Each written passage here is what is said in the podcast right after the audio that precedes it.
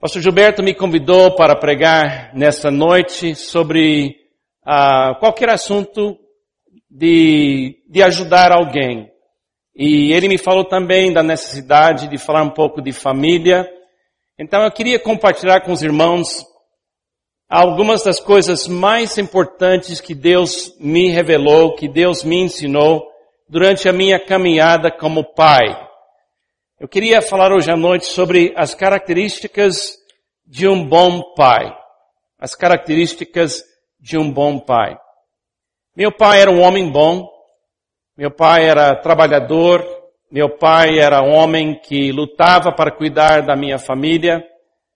Ele era um homem que sofreu muito na sua vida, não veio de uma família evangélica, ele mesmo nunca frequentou a igreja, ele nunca me levou para a igreja, mas ele era um homem tentando ser um bom pai.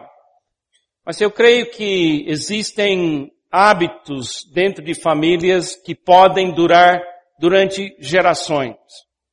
E eu acho que meu pai também recebeu o amor do seu pai, mas não recebeu uma parte essencial que um filho precisa de um pai. Sendo que esse mês é o mês da criança, semana passada foi o dia da criança. Eu estou pensando muito nesta, nesse papel de ser pai. Agora, eu não tenho mais filhos pequenos em casa. Nosso filho mais velho, Kenny, vai completar 40 anos agora, em junho. Então, nós não temos mais filho em casa, mas ainda sou pai. Ainda quero ser um bom pai. Então, eu queria falar sobre algo que Deus revelou para mim quando eu estava com mais ou menos 33 ou talvez 35 anos de idade. Já era pastor consagrado, já era pai de filhos que tinham 13 e 14 anos de idade, já estava liderando igrejas, e Deus me revelou que dentro de mim tinha uma mágoa, dentro de mim tinha uma frustração, dentro de mim tinha uma, uma tristeza, e essa frustração, mágoa, tristeza fez em mim ah, tanto barulho, tanto, tanto sofrimento que eu tinha pavio curto. Eu tinha problema com raiva. Eu era homem de oração, era homem de liderança na igreja, mas ainda assim tinha alguma coisa em mim que estava assim me frustrando e, não, e ninguém conseguiu me ajudar com isso. Aí eu orei e pedi para Deus, por favor, me cure dessa, dessa raiva que vem de vez em quando. Me, por favor, me liberta. E uma coisa que eu não quero mais sentir assim. E Deus revelou para mim através de um livro escrito por dois autores americanos, o Gary Smalley e John Trent, um conceito ah, que encontramos no Velho Testamento sobre um bom pai. E quando Deus me mostrou isso, abriu para mim como se fosse uma janela e entrou ar, entrou luz e me ajudou tanto que eu ando todos esses anos compartilhando essas verdades com homens como eu, especialmente pais que sentem uma frustração, que não sabe de onde vem essa frustração. E a gente vai tentar compartilhar talvez alguma coisa para alguns de vocês que vai ajudar bastante. E também para todos vocês. Ah, eu acho que Deus vai ter alguma coisa para você durante essa mensagem. Então, por favor, abre seu coração. Ah, peça que Deus me dá capacidade de comunicar isso. E também receba a parte que Deus tem preparado para você. Amém? Receba no seu coração. As características, as características de um bom pai. Por que um pai existe? Por que, em termos bíblicos, um pai existe? Por que Deus criou o masculino, um pai? Bom, eu acho que eh, não é difícil discernir algumas das razões. Em Gênesis capítulo 1, se você quiser abrir a sua Bíblia, em Gênesis 1 a gente vai olhar daqui a pouco um trecho aqui. A primeira coisa que eu acho que temos que compreender é que pais existem para manter um ambiente onde o amor não para. O Pai existe para manter um ambiente onde o amor não para. A coisa mais importante que um pai faz é garantir para seus filhos que existe no mundo um ambiente onde o amor é uma coisa constante. Infelizmente, no meu caso, meu pai tinha problema com bebida, então o amor no meu lar foi forte de segunda até sexta-feira à tarde. Aí nos fins da semana, meu pai bebeu. Acho que ele bebeu porque ele estava sofrendo a responsabilidade de criar sete filhos. Eu tenho seis irmãs. Eu sou caçula da família. E a minha esposa disse, sendo caçula e com tantas irmãs, eu tenho um dom de ser ajudado. Não é um dom de ajudar. E meu pai sonhou em ter um filho, então eu tenho certeza absoluta que ele me amou, eu tenho certeza absoluta que ele teria morrido para me proteger. Mas o vício da bebida tirou nosso pai de nós todo fim da semana.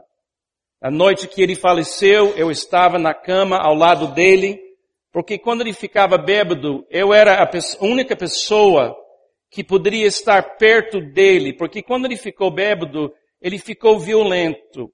Mas comigo, ele não ficou violento. Então, todo fim da semana, era uma casa pequena, de dois quartos, uma família humilde, eu me lembro que eu, eu, eu tinha que estar perto do meu pai, porque eu era a pessoa que ele apreciava tanto que ele nunca me maltratou fisicamente. Mas, infelizmente, eu estava ao lado dele naquela noite, quando ele morreu de um infarto. E quando ele foi embora, ah, meu mundo ficou muito abalado. A minha mãe, coitada, ela não sabia nem escrever cheque, não saberia dirigir carro, não tinha profissão. Então ela foi para a praia de Miami Beach, numa, numa, num hotel de cinco estrelas, e era empregada naquele hotel. Então eu perdi meu pai e logo depois perdi minha mãe para emprego. Então eu estava tão chateado, mas tão chateado. Eu não era seguidor de Cristo ainda. E eu vi que meu pai me amou, mas ele não conseguiu criar esse ambiente onde o amor era constante e uma coisa contínua, porque eu acho que ele nunca teve a oportunidade de conhecer profundamente Jesus. Ele também tinha muita mágoa da sua, da sua infância. Ele também sofreu muito na sua vida. Então eu não estou culpando meu pai, mas eu aprendi na minha infância que um pai deveria criar um lugar onde o amor não para. A segunda coisa que a gente pode ter certeza que é responsabilidade de um pai é pais existem para manter condições favoráveis para o desenvolvimento saudável dos seus filhos. Então, o pai, o masculino, também existe para garantir que cada criança tenha uma oportunidade de crescer de uma forma saudável. E meu pai, ele lutou para isso ele me deu muita oportunidade, mas quando ele morreu, esse lugar saudável não, não continuou. Minha mãe casou de novo com outro homem. Eu não me dei bem com aquele homem. Eu briguei com ele o tempo todo. Mas durante aquela briga com esse homem e a decepção no meu lar, eu aceitei a Jesus como meu Salvador. Aquela dor me levou para a igreja. A igreja me abraçou, a igreja me abençoou e eu acabei aceitando Jesus Cristo fugindo daquela dor e querendo receber a, a bênção de Deus na minha vida. O que eu descobri como adulto foi que aconteceu comigo que estava criando essa frustração em mim era uma outra coisa que eu não recebi do meu pai. E a falta dessa coisa que eu não recebi do meu pai, eu acredito é a fonte de muitas sequelas nas vidas de muitas pessoas. Porque a terceira razão que o pai existe, que eu vejo, é essa razão. Um pai, ou pais existem para abençoar seus filhos. Os pais existem para abençoar seus filhos. A primeira vez que eu vi um pai abençoar, de propósito, abençoar seus filhos, seus filhos, eu vi aqui no Brasil. Chegamos no Brasil em 1979, eu e Pamela, com nossos três filhos pequenos, moramos em São José dos Campos. E lá perto de São José dos Campos tem uma pequena cidade chamada Santa Branca, fica perto de Jacaraí. É uma pequena cidade, e lá tinha uma pequena igreja batista. E essa igreja tinha talvez 40 membros. E o pastor daquela igreja, o nome dele era Pastor Joel. E Pastor Joel e sua esposa e seus filhos, acho que tinham cinco, seis filhos, moravam nos fundos da igreja. Então ele ganhava talvez salário mínimo, ele cuidava daquela família, morava em uns dois ou três quartos lá, era uma família super pobre. E eu fui lá para passar tempo com esse pastor, a gente realizou batismos juntos, eu estava fundando uma igreja em São José naquela época, e nós almoçamos na sua casa.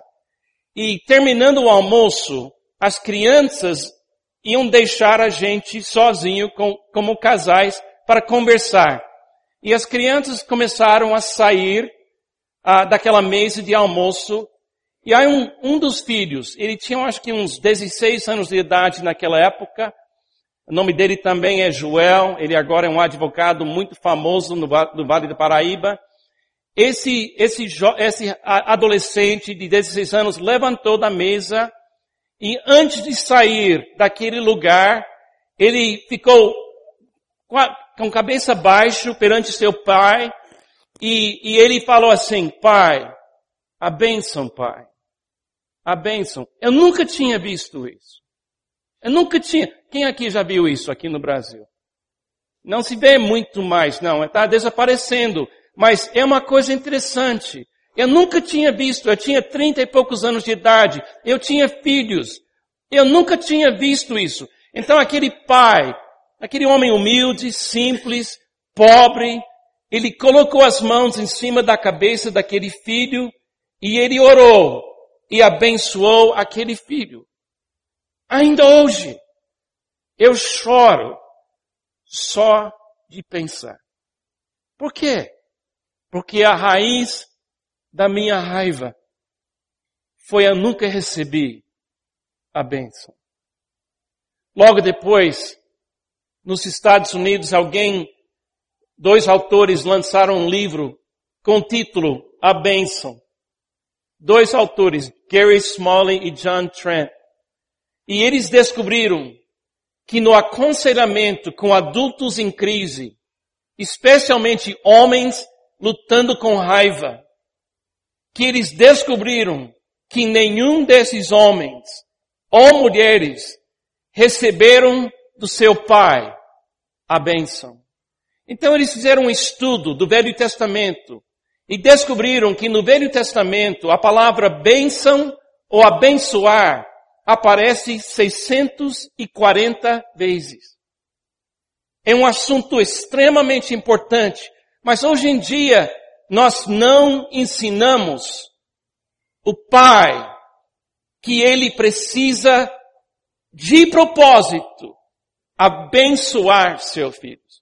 E eles descobriram no Velho Testamento cinco características de uma bênção.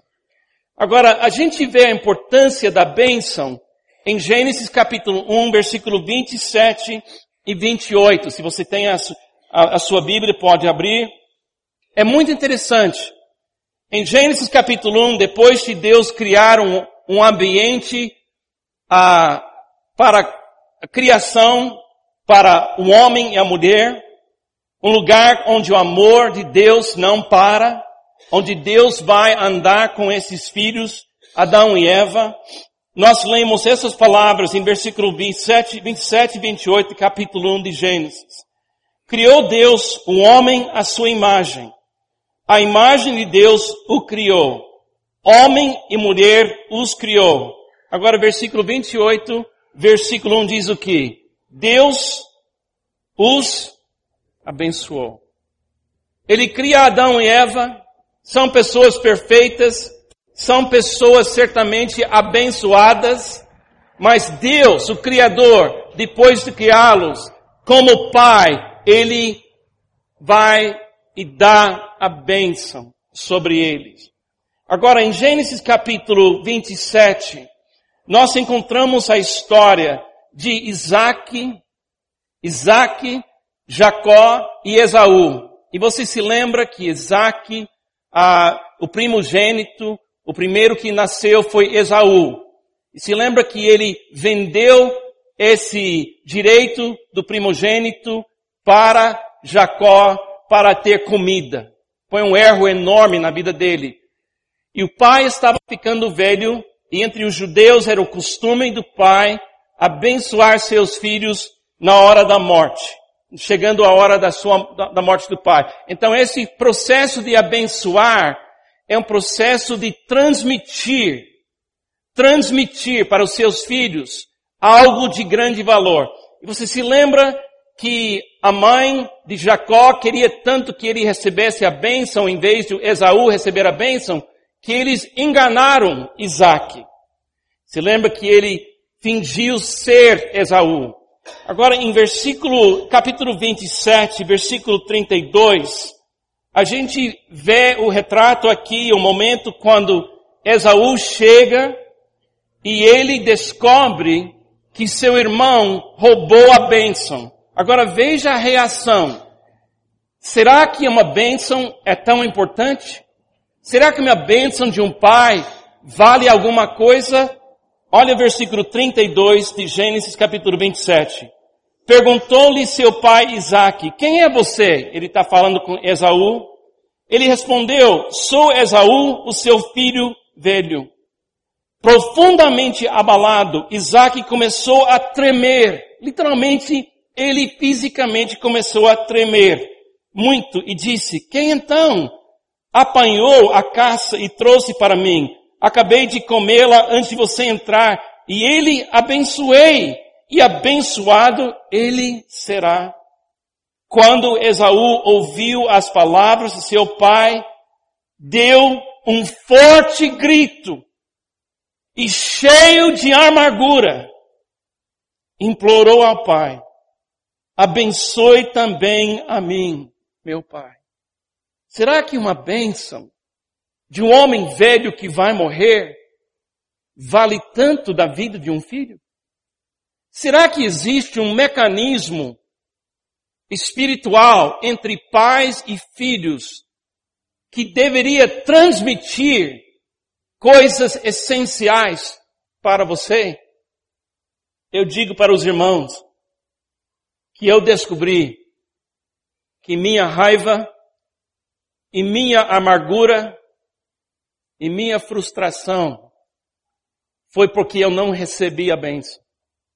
E eu estava sentindo sem condições de enfrentar o meu futuro, porque eu acho que Deus nos criou para sermos abençoados pelo Pai. Agora eu tenho uma notícia muito boa para todos vocês que não receberam a bênção. Quando Deus não vê na sua vida um pai que dá a bênção, então Deus se torna seu pai. Mas ainda assim, isso demora e dói e eu perdi muita energia e muita força porque eu não fui abençoado. Agora, esses dois autores, Gary Small e John Trent, no seu livro, enfatizam que nós precisamos abençoar os nossos filhos. Então eu quero dar para vocês rapidamente, nesse tempo, as cinco características de uma bênção. Cinco características de uma bênção. Quando você quer abençoar uma outra pessoa, não tem que ser somente seu filho. Se você quiser abençoar qualquer pessoa, você pode usar essa, esse plano. Amados, quando eu tinha 35 anos de idade, eu comecei a abençoar meus filhos. Eu tinha um plano. Eu sabia agora como abençoar. E hoje, eu estou abençoando os filhos dos outros. E eu estou abençoando os filhos na igreja que não tem pai. Porque você pode ter um ministério de abençoar, se você quiser. Você pode ter um ministério de abençoar órfão, Você pode ter um ministério de abençoar viúva, você pode ter um ministério, ministério de abençoar, se você entender o que é abençoar. A primeira característica, como abençoar seus filhos, ou como abençoar uma pessoa. Primeira coisa, abençoamos com toque afetivo e amoroso.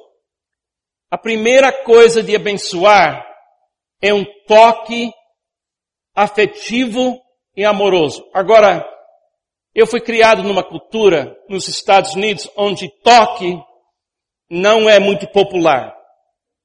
Eu não me lembro de nenhuma vez meu pai me abraçar ou tocar em mim e comunicar amor. Agora ele me amou, mas ninguém, eu acho que ninguém na vida dele jamais tocou ele assim. Porque essa coisa vem de gerações e de culturas. Então quando eu cheguei no Brasil, imagine a minha surpresa quando aqui o pessoal abraça, aqui, aqui o pessoal beija e no Nordeste o pessoal cheira. Imagine o choque. Eu não queria que tanta gente chegasse tão perto de mim. E eu cheguei aqui e, e eu tinha que aprender que o toque afetivo no Brasil é uma dádiva de Deus. É uma bênção. Eu sei que nem todo brasileiro gosta. Eu sei, eu sei que parte disso é personalidade. Mas uma coisa que eu sei, se você quiser abençoar o seu filho, você tem que colocar seus mãos e comunicar fisicamente com suas mãos e diz para a pessoa, eu te amo. Na cabeça, pelo abraço. Tinha uma mulher, o Gary Smalley John Trent conta essa história de uma mulher, ela estava no hospital, no UTI, ela estava lutando contra câncer. E chegou o um momento no tratamento dessa mulher contra câncer, para tentar sarar, sarar ela dessa doença, que ela não podia mais receber mais medicamento para controlar a dor. Porque o medicamento para controlar a dor estava atrapalhando o tratamento. Então, as enfermeiras falaram para ela, não podemos dar para você mais medicamento para dor. E a mulher não gostou porque ela estava sofrendo muita dor. Então ela começou a ser um tipo de paciente muito difícil. E nenhuma enfermeira queria lidar com ela, porque ela sempre estava reclamando, chorando, querendo medicamento. Então ficou muito ruim para as enfermeiras. Finalmente uma enfermeira mais experiente entrou no UTI, sentou ao lado da mulher e explicou para ela cuidadosamente o perigo que ela estava correndo se ela recebesse medicamento para dor. Finalmente ela entendeu. Então a, a enfermeira ficou satisfeita que ela estava entendendo, então ela levantou para sair do UTI. E aí a mulher chamou ela de volta, com lágrimas, e ela disse, tudo bem, você não tem, tem que me dar mais medicamento para dor. Mas se eu chamar, porque eu estou com muita dor, você pode pedir para as enfermeiras que uma delas vem me abraçar. Porque quando alguém me abraça, a dor baixa. Então a enfermeira abraçou ela, colocou as mãos sobre ela e ela disse que a dor baixou. Então durante todo o tempo até a morte dessa mulher, ela não recebia, não recebeu mais medicamento. Mas todas as enfermeiras, quando ela chamou, foi lá para abraçá-la. Eu acho, eu acho que os abraços do Pai dão força quando você tem dor como um homem. Eu acho que a memória de um pai colocando as suas mãos sobre você, você pode ter 61 anos como eu tenho e ainda esse abraço seria uma bênção na minha vida. Segunda coisa, se você quiser abençoar uma pessoa, você tem que usar palavras de afirmação. Você tem que eliminar palavras negativas. Quando você fala como pai, palavras negativas, ou mãe, palavras negativas, você marca para sempre aquela criança. Você não presta. Você é uma pessoa estúpida. Você é uma pessoa feia. Você é uma pessoa que nunca vai dar certo. Essas palavras são maldições. Mas palavras de afirmação são palavras de bênção. No livro eles contam uma história que me tocou profundamente. Tinha uma mãe que durante a infância do filho dessa mãe, ela sempre falou para esse filho, brincando, você é feio. Sorrindo, você é feio. Ah, você sempre é feio, ninguém vai gostar de você, você é feio. Não sei por que ela fez isso, talvez porque alguém fez assim com ela. Normalmente é assim. Esse filho cresceu, casou, a esposa desse filho ficou grávida, deu à luz uma linda filha. Quando a mãe foi para o hospital para ver pela primeira vez essa linda filha, ela segurou essa criança nos braços, olhou para o seu filho e disse, que milagre! Como é que uma pessoa tão feia como você pode ter uma filha tão linda? E aquele filho, ele percebeu pela primeira vez na sua vida como são essas palavras são feias. E ele olhou para sua mãe, ele disse, basta.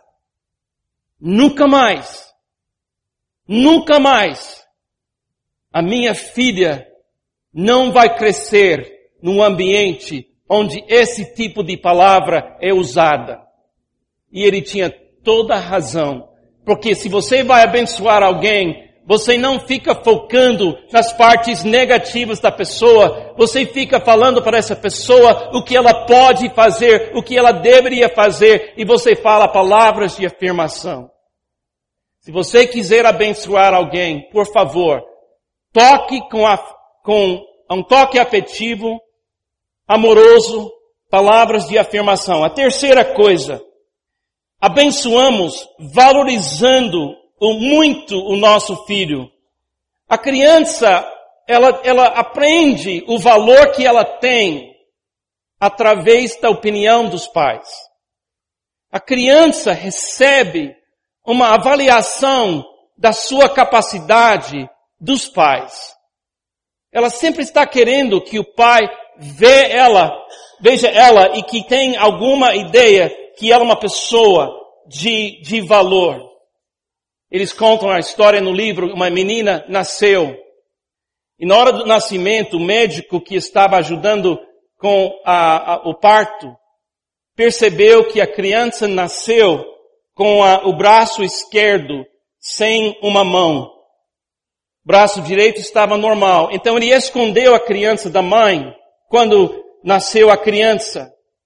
Mas o pai estava presente, ele viu, a mãe não viu, então a mãe começou a desconfiar, outras pessoas começam a desconfiar. Então, de repente, o médico mostrou para a menina a criança que não tinha mão. E para a mamãe seria um momento muito difícil. Mas era uma família de fé. Então eles pediram para o médico e a enfermeira sair do apartamento depois e eles fizeram uma reunião e eles colocaram a criança no meio deles, juntaram as mãos, colocaram as mãos sobre a criança também e falou, Senhor, nos ajude a abençoar essa criança e crer que essa criança pode cumprir sua vontade exatamente como ela é neste momento. Imagine a alegria daquela família quando 18 anos depois ela foi para a faculdade e com 21 anos de idade ela terminou faculdade e tocou piano usando a, a, só que sobrou da mão esquerda e a mão direita durante a formatura. Por quê? Por quê? por causa da bênção, por causa do poder de colocar mão, de, de falar palavras de afirmação e crer e valorizar a criança. E pessoas que recebem isso, recebem uma força para a vida que outras pessoas infelizmente não têm. A quarta coisa que eles descrevem no livro, abençoamos vendo um futuro promissor e especial. vendo um futuro promissor e especial. Eles contam a história de uma mãe judia que deu à luz a dois gêmeos, gêmeos, meninos, e ela estava andando na rua com aquele carrinho duplo para crianças e veio alguém e disse, que filhos lindos que você tem. E ela disse, obrigado. Esse aqui é Benjamin, o médico, e esse aqui, Isaac, o advogado. É comum entre os judeus. Na hora do nascimento, eles começam a profetizar grandes coisas para seus filhos. Não é acidente, gente, que na cultura dos judeus, eles vão muito, muito longe e contra muita perseguição no mundo. Eu estava morando no sul de Flórida, perto de uma sinagoga, e naquela sinagoga tinha 600 membros, uma, como uma igreja, mas uma sinagoga, 600 membros. E entre os membros da igreja tinha 153 médicos. Por quê? Porque quando nascem, é Isaac, o médico. E aí eles, eles, eles têm uma profecia. Agora, quantos de vocês, seus pais olharam para você e disse, você vai longe. Você vai longe. Você vai, você tem condições. Quantos de nós recebemos uma bênção dessa? Não foi parte da cultura da minha família. Da, da cultura da minha família, salário mínimo seria bom. Eu fui o primeiro McCord de completar faculdade na história da família. E eu tinha que lutar, mas todos meus filhos foram. E os filhos deles vão mais longe. Porque aprendemos o que é abençoar aprendemos o que é abençoar e ver um futuro promissor. E finalmente, abençoamos dando apoio contínuo. Meu filho Kenny, o mais velho, vai completar 40 anos agora, mas ainda estou apoiando Kenny. E eu vou apoiar Kenny, o Kevin, a Raquel e a Rebeca até o último momento da minha vida. Eles vão lembrar de mim como um pai, que deu a bênção. Eu quero encorajá-los. Terminando com essa, essa, essa verdade. Eu aceitei a Jesus quando eu tinha 16 anos de idade. Eu entrei na igreja, perdido, cheio de palavrão, cheio de raiva. A igreja mandava ônibus para os bairros pobres da cidade. A igreja levava para a igreja todo domingo 1.500 crianças, sem pais. O pai não veio, só levou crianças. Tinha 37 ônibus. E eu não tinha recebido a bênção do meu pai. Mas hoje eu sou um homem abençoado. E sabe quem foi que me abençoou? Os pastores, escola, líderes de escola bíblica dominical, líder de mocidade, homens de negócios, meu pai não recebeu a bênção. Então meu pai não me deu a bênção. Mas o meu pai celestial criou uma equipe de homens, incluindo o pastor Joel, naquela casinha nos fundos da igreja, para me abençoar. E hoje eu sou um filho abençoado. Aqui nesta cidade, Há milhares de meninos como eu. E aqui nós temos que ter centenas de homens que querem abençoar esses filhos. Terminando, precisamos receber a bênção e abençoar os filhos dos outros que não estão recebendo a bênção. Marcos 10, 13 a 16 diz assim, Alguns traziam crianças a Jesus para que tocasse neles, mais, mas os discípulos o repreendiam. Quando Jesus viu isso, ficou indignado e lhes disse, deixem vir a mim as crianças, não as impeçam, pois o reino de Deus pertence aos que são semelhantes a eles.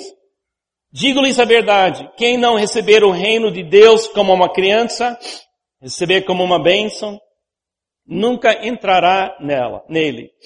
Em seguida, Olha aqui, toque afetivo, toque amoroso, tomou as crianças nos braços impôs-lhes as mãos. E o que? E as abençoou. Agora hoje à noite, eu quero que você saiba de alguma coisa. Se você aqui não é ainda crente em Jesus, se você quiser hoje à noite, Jesus quer abraçar você. E Jesus quer abençoar você. E Jesus quer receber você como parte da família dele hoje à noite aqui. Agora todos vocês que nunca receberam a bênção do seu pai, não critica seu pai, não odeia seu pai. Se ele não deu, é porque ele não sabia dar, ou ninguém deu para ele. Porque essa coisa vai de geração em geração. Mas eu queria orar por você hoje à noite. Eu queria pedir que Deus monta uma equipe de bênção para abençoar você como Ele fez comigo. Se você nunca recebeu a bênção do seu pai, talvez você nem conhece o seu pai, eu quero que você aceite essa profecia hoje à noite. Deus é seu pai. E Deus vai levantar pessoas para abençoar você. Amém? E vocês que receberam a bênção dos seus pais, por favor, passe essa bênção adiante. Passe essa bênção para as outras gerações. Tios, tias, vizinhos, sai para o ministério de abençoar pessoas assim. Amém? Eu quero orar por vocês. Senhor Deus, abençoe essa igreja. Para cada pessoa aqui que nunca recebeu o toque afetivo do seu pai, para cada pessoa aqui que nunca ouviu palavras de afirmação. Para as pessoas que nunca ouviram palavras sonhando um sonho de futuro promissor. Para as pessoas aqui que não receberam apoio. Ó Senhor, traz essa bênção para elas. Eu coloco as minhas mãos neste momento sobre elas eu quero tocar cada pessoa espiritualmente e dizer: Eu te abençoe. Abençoada, abençoado você será. Senhor, por favor, se tem uma pessoa aqui que nunca aceitou a Jesus ainda, dê essa bênção para essa pessoa hoje à noite.